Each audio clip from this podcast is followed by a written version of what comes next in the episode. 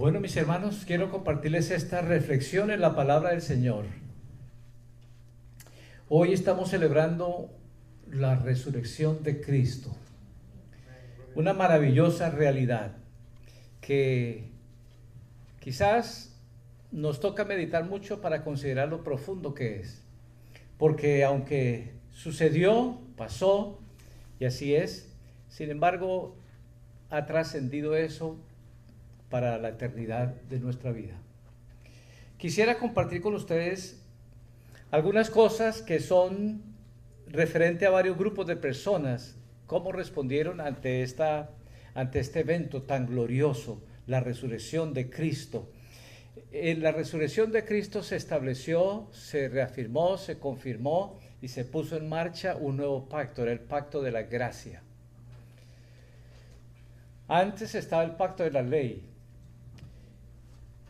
Y cuando uno se pone a ver lo que significaba el pacto de la ley y el pacto de la gracia, entonces, entre más y más uno entiende y ve lo que es el uno y el otro, pues no nos queda más que estar súper agradecidos por este maravilloso pacto de la gracia de Dios. En el pacto de la ley, uno de los aspectos era hacer. Y en el pacto de la gracia es, ya fue hecho. Ya todo está hecho. Ya es nuestra respuesta a ese pacto maravilloso. Cuando hablamos de la ley tenemos que tener en cuenta dos cosas. Una, que la ley tiene dos aspectos muy importantes. Uno es lo que le llama la ley moral de Dios. Esa no ha dejado de ser, esa es vigente, la ley moral de Dios. Y está la ley ceremonial. Lo que cambió fue la ley ceremonial. La ley moral de Dios sigue vigente. Es decir, cuando decimos la ley moral estamos estableciendo una línea muy clara en el Antiguo Testamento donde Dios determinó qué es lo bueno y qué es lo malo, y qué es lo que hay que hacer y qué es lo que no hay que hacer. Y eso sigue vigente, por eso no robar, no matar, todo eso sigue vigente. Ahora, la ley tenía un aspecto, esta ley moral tenía una parte que era lo que se le llamaba la ley ceremonial, y era las formas externas en las que de alguna forma al practicarlas, el propósito de Dios al establecer esta ley ceremonial, que tenía varios aspectos que tenían que ver con días de reposo, con eh, ceremoniales, con festividades y todas cosas, era con el fin de que todo esto ayudara al ser humano a conectarse con la esencia de su ley, que tenía que ver con la obediencia a lo que Dios había dicho en su palabra. Desafortunadamente el ser humano, el pueblo de Israel más específicamente, hizo toda la parte ceremonial, pero llegó un momento que su corazón ni estaba allí y en su forma de vida estaba lejos de Dios también. Entonces, esa es la parte que nos toca entender, la parte ceremonial. Hay muchas cuestiones muy interesantes que vemos allí por ejemplo, el templo. El templo era el lugar donde Dios había determinado que allí Él iba a manifestarse, solamente allí. El templo era el lugar donde se podía orar y Dios dijo, aquí yo voy a contestar la oración que oren. Había intermediarios, la función sacerdotal era intermediaria, pero en el pacto de la gracia todo eso cambió. Ya no hay un edificio hecho por manos humanas que es conocido como un templo ya el templo somos cada uno. El que Dios mismo hizo. A cada uno. Ya somos el templo. Ya no hay necesidad de intermediarios. Cada uno podemos ir directamente a la presencia de Dios y hablar con Dios. Ya no hay que ir a un edificio para orar a Dios. Podemos orar donde estemos y sus oídos están abiertos y atentos a escuchar nuestra oración. ¿No les parece extraordinario y maravilloso aún solo mencionar estas cosas? Pero cuando vemos hay tantas cosas allí que en realidad no nos queda más que decir gracias Señor, este pacto de la gracia, Señor, es tan maravilloso que lo único que puedo hacer es responderte a ti, Señor, rindiéndome y sometiéndome a ti, Señor, y permitiendo que tú obres en mi vida lo que tú, Señor, sabe que necesita ser hecho en mi vida. En otro momento vamos a ver más despacio muchas cosas de esta, lo que era la ley ceremonial, lo que era la ley moral de Dios y en qué manera Dios la estableció para que, para más bien el pueblo de Israel ayudarlo a que mantuviera su comunión con Dios. Y luego vamos a ver la ley de la gracia. Y cada vez que, como decía, cada vez que me pongo a meditar en estas cosas, en realidad digo, pues aquí lo, único que hay que hacer es responderle al Señor rindiéndonos a Él. Rindiéndonos con todo nuestro corazón. La ley ceremonial tiene que ver con una obediencia a las cosas que Dios había establecido para que de esa manera su pueblo pudiera no perder de vista su comunión con Dios y estar conectado con Dios. Desafortunadamente, el pueblo de Israel hizo los ceremoniales, pero su corazón no estuvo allí, no estaba conectado con Dios, no estaba en comunión con Dios. Y solo tomó esa parte. Pero en esta maravillosa pacto, en este maravilloso pacto de la gracia. Entonces es donde la esencia de nuestro ser, nuestro corazón, nuestra confianza es rendido totalmente al Señor y que debe ser así todos los días de nuestra vida. No debemos perder de vista que lo que el Señor quiere es que entendamos nuestra necesidad de rendirnos, de confiar y depender en Él. Porque es la única forma en que vamos a poder entonces hacer lo que debemos hacer como hijos de Dios, como respuesta a lo que ya Dios hizo por nosotros. Y entonces en, este nuevo pacto, la salvación, la redención es disponible para todos y efectiva para el que cree. En esta, en esta nueva, en este nuevo pacto de la gracia de Dios, somos totalmente perdonados, podemos perdonar a otros también, podemos vivir en continua comunión con el Señor. Quisiera ver aquí unos, eh, hay varios grupos de gente que respondieron a a la, muerte y a la resurrección de Cristo. Y solo quiero ver quizás dos o tres. El primer grupo al que me quiero referir es a los discípulos de Cristo, aquellos que fueron los que estuvieron más cerca del Señor, los que convivieron con el Señor por tres años, los que vieron los milagros, las maravillas que el Señor hizo, los que escucharon directamente al Señor sus enseñanzas. ¿Qué pasó o cómo respondió este grupo de personas cuando Cristo murió en la cruz y cuando resucitó? En primer lugar, ninguno estaba cerca cuando Jesús estaba en la cruz. Dice que San Juan era el único que estaba por ahí a cierta distancia, pero de ahí, ¿dónde estaban los otros? Pues no estaban allí en ese momento tan crucial.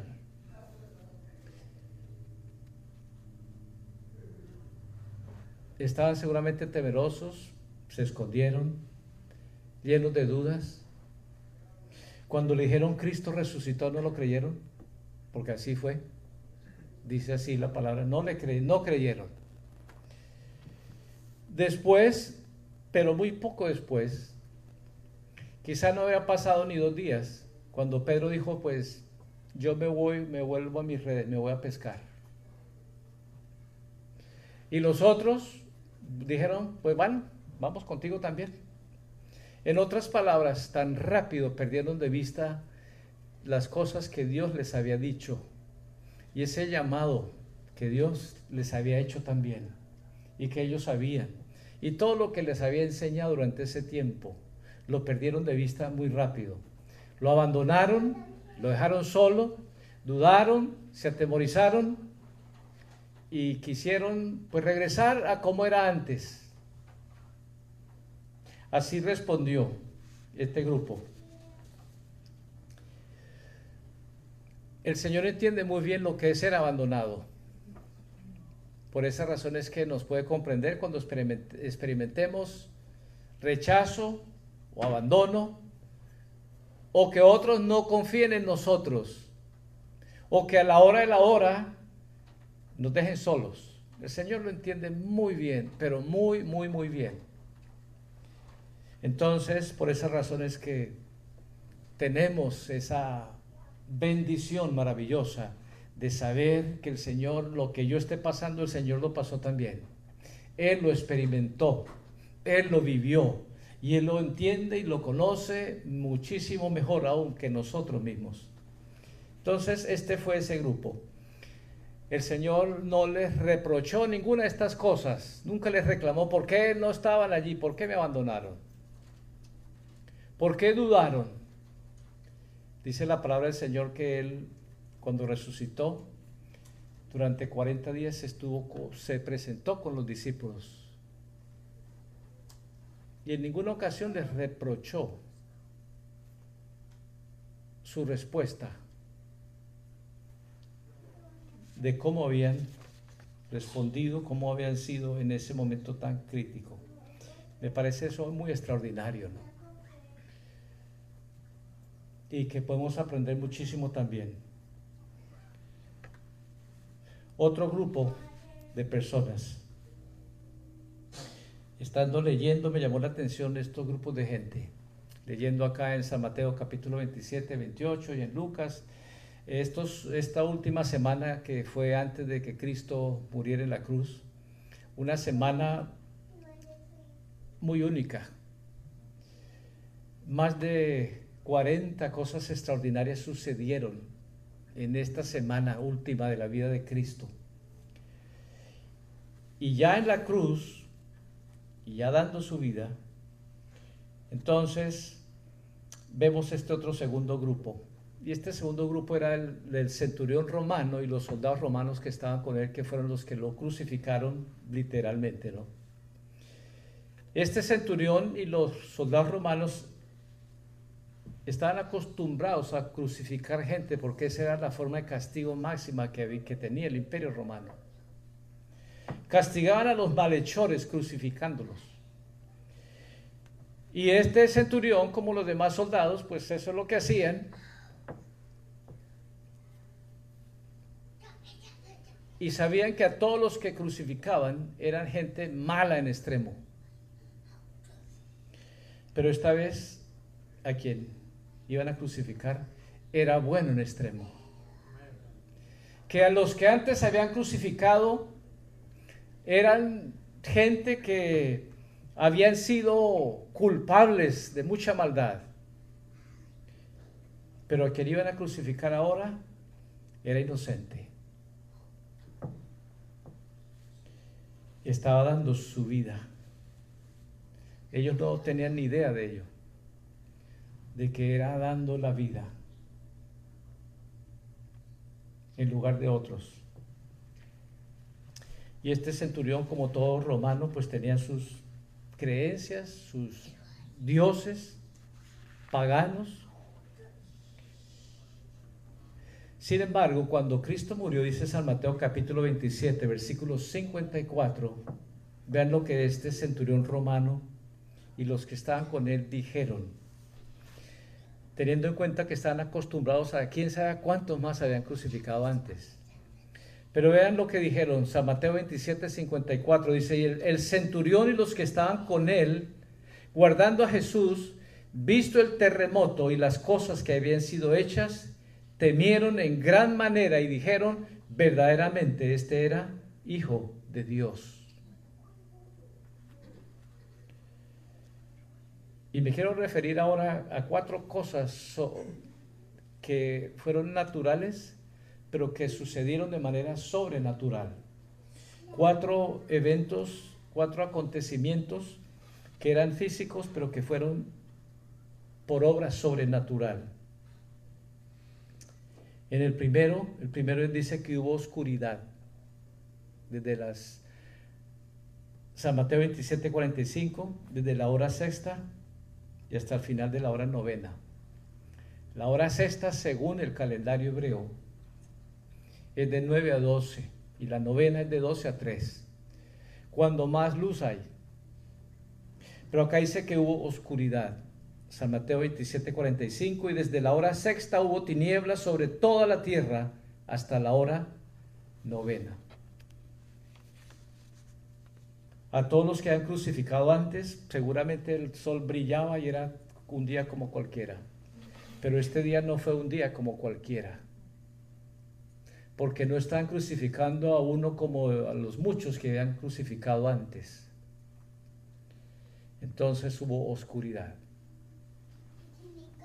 Luego dice que el velo del templo se rasgó.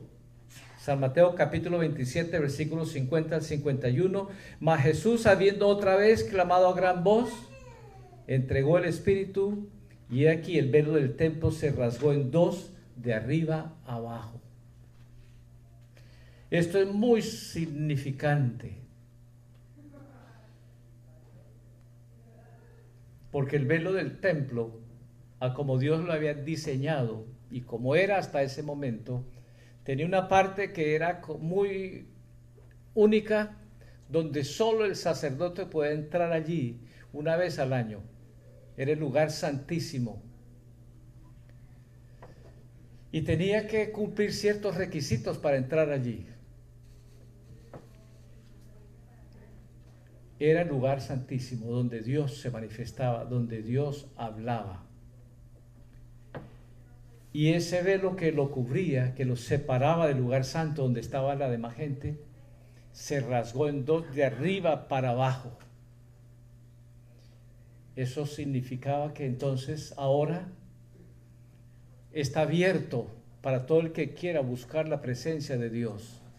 Ahora está abierto para todo aquel que quiera hablar con Dios. Ya no necesita el intermediario. Ya no hay nada de por medio que le impida. Ya fue quitado, ya fue cambiado. Hay un nuevo pacto de gracia. Y en este nuevo pacto de la gracia de Dios, cada uno podemos hablar con Dios, buscar la presencia de Dios cada uno. Y eso va a depender de cada uno, no va a depender de otros. Va a depender que ustedes y yo determinemos en nuestro corazón, vamos a buscar al Señor, vamos a hablar con Dios, porque Él ya está aquí. Y si estamos en casa, ahí está. Donde estemos, ahí está. Depende y, y, cada uno somos los que tenemos que determinar, voy a hablar con Dios, voy a buscar al Señor. Y ahí ahí Él está.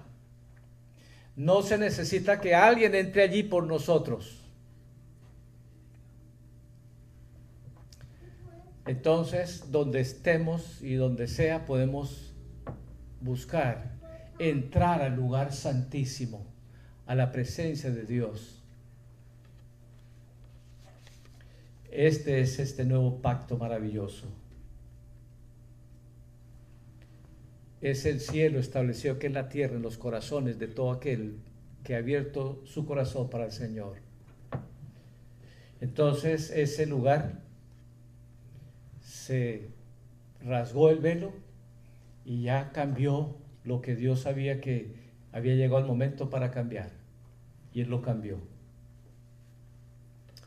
En tercer lugar, San Mateo 27, 51 dice, y la tierra tembló y las rocas se partieron. Cuando Cristo murió en la cruz del Calvario, la tierra tembló. Con razón, este centurión y los soldados romanos, acostumbrados a crucificar gente, a cuántos se habían crucificado y nunca se había oscurecido y no había pasado nada después de que se murieron. Pero esta vez era diferente porque era el Hijo de Dios quien era crucificado y la tierra tembló. Luego dice, se abrieron los sepulcros. San Mateo 27, 52 y 53 dice, y se abrieron los sepulcros y muchos cuerpos de santos que habían dormido se levantaron y saliendo de los sepulcros después de la resurrección de él, vinieron a la santa ciudad y aparecieron a muchos. Señales completamente sobrenaturales que evidenciaron quién era realmente Cristo. Que sin ninguna duda podemos tener esta total seguridad. No solo la tumba quedó vacía, sino que hubo señales sobrenaturales que demostraban quién era Cristo y lo que él había venido a hacer. Entonces, que no nos quede ni la menor duda. Así sucedió. Y hay un, hay un historiador en la época de Cristo que se llamó Josefo. Y él escribió mucho de lo que estaba pasando, él escribió muchas de estas cosas. Que pues es como que una reafirmación más de alguien que ni era seguidor de Cristo, pero que escribió lo que estaba pasando. Porque así es, te, iba a tener una trascendencia extraordinaria. No era una crucifixión como las que habían habido antes. El tercer grupo de personas que me llama la atención es un individuo que se llamaba José de Arimatea. Y vean lo que dice San Juan capítulo 19, versículo 38 al 40. Después de todo esto, José de Arimatea, que era discípulo de Jesús, pero secretamente por miedo de los judíos. Me llamó mucho la atención eso también. Él era un discípulo de Cristo, pero en secreto porque él, José de Arimatea, tenía miedo de los judíos. Era discípulo de Cristo, pero en secreto. Y Jesús lo sabía. son cosas tan extraordinarias. A veces yo, yo tenía la idea de que pues, recibió a Cristo, ya no importa, tú dígalo públicamente y si no lo dice públicamente es porque no te has entregado a Cristo. Pero un día que leí esto, ahí me cambió el Señor esa idea porque no era de la palabra, sino era algo que yo oí, inclusive lo estaba repitiendo. Pero este José de Arimatea dice que era discípulo de Jesús, pero en secreto porque tenía miedo de los judíos. O sea que Dios, el Señor sabe muy bien alguien le rinde la vida a él y puede ser sin ningún miedo, proclama de que le entregó la vida a Cristo. Pero hay otros que no. Sin embargo, al Señor no le importa eso.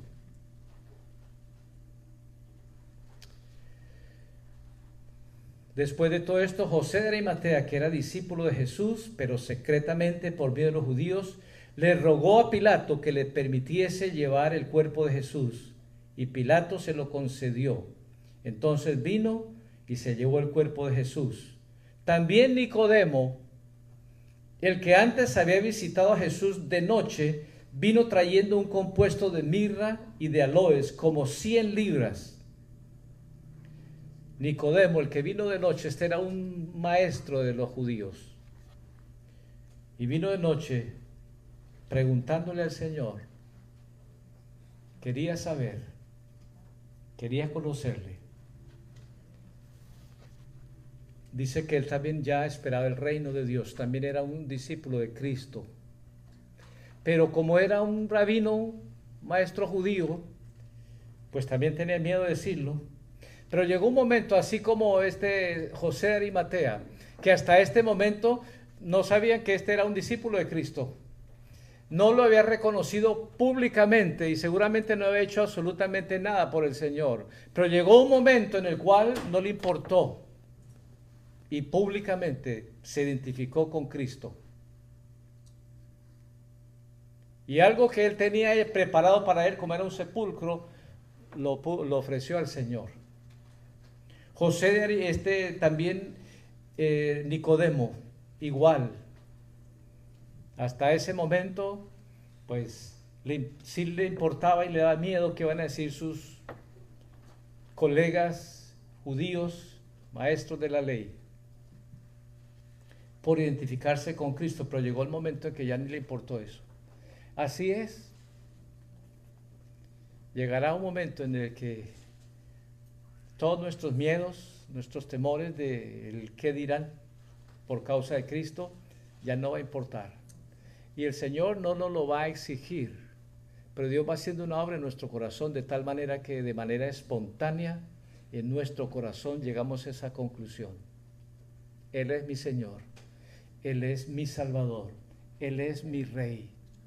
Ya estoy seguro en Él y lo quiero decir, lo quiero compartir, me quiero identificar con Él públicamente de la manera que sea.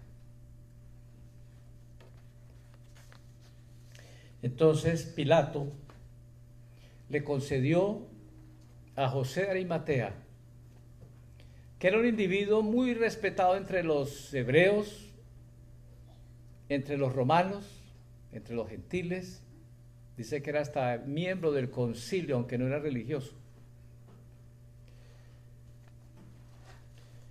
Y vaya la confianza que le tenían, porque Pilato primero le escuchó.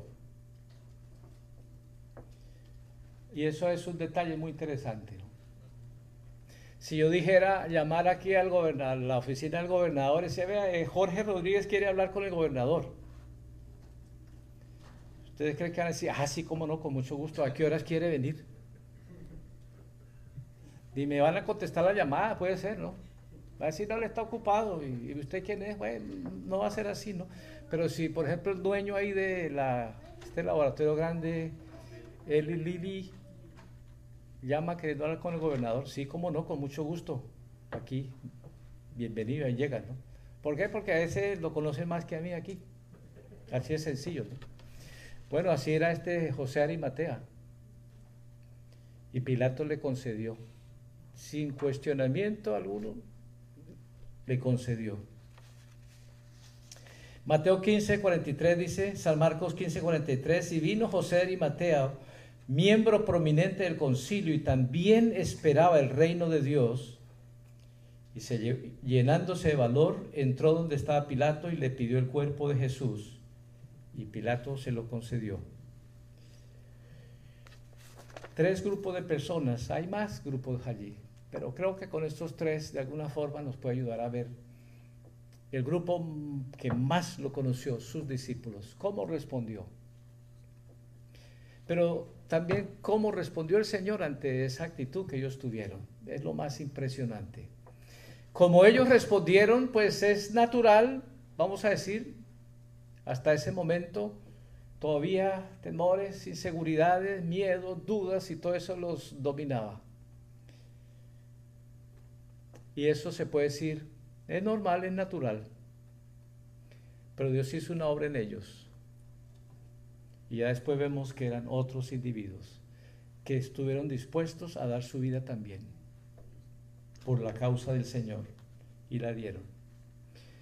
El centurión romano y sus soldados acostumbrados a crucificar gente, pero después de la crucifixión de Cristo fueron tan impactados a tal punto que dijeron, este verdaderamente era hijo de Dios. José de Arimatea, un discípulo, seguidor de Cristo, pero en secreto. Y en este acontecimiento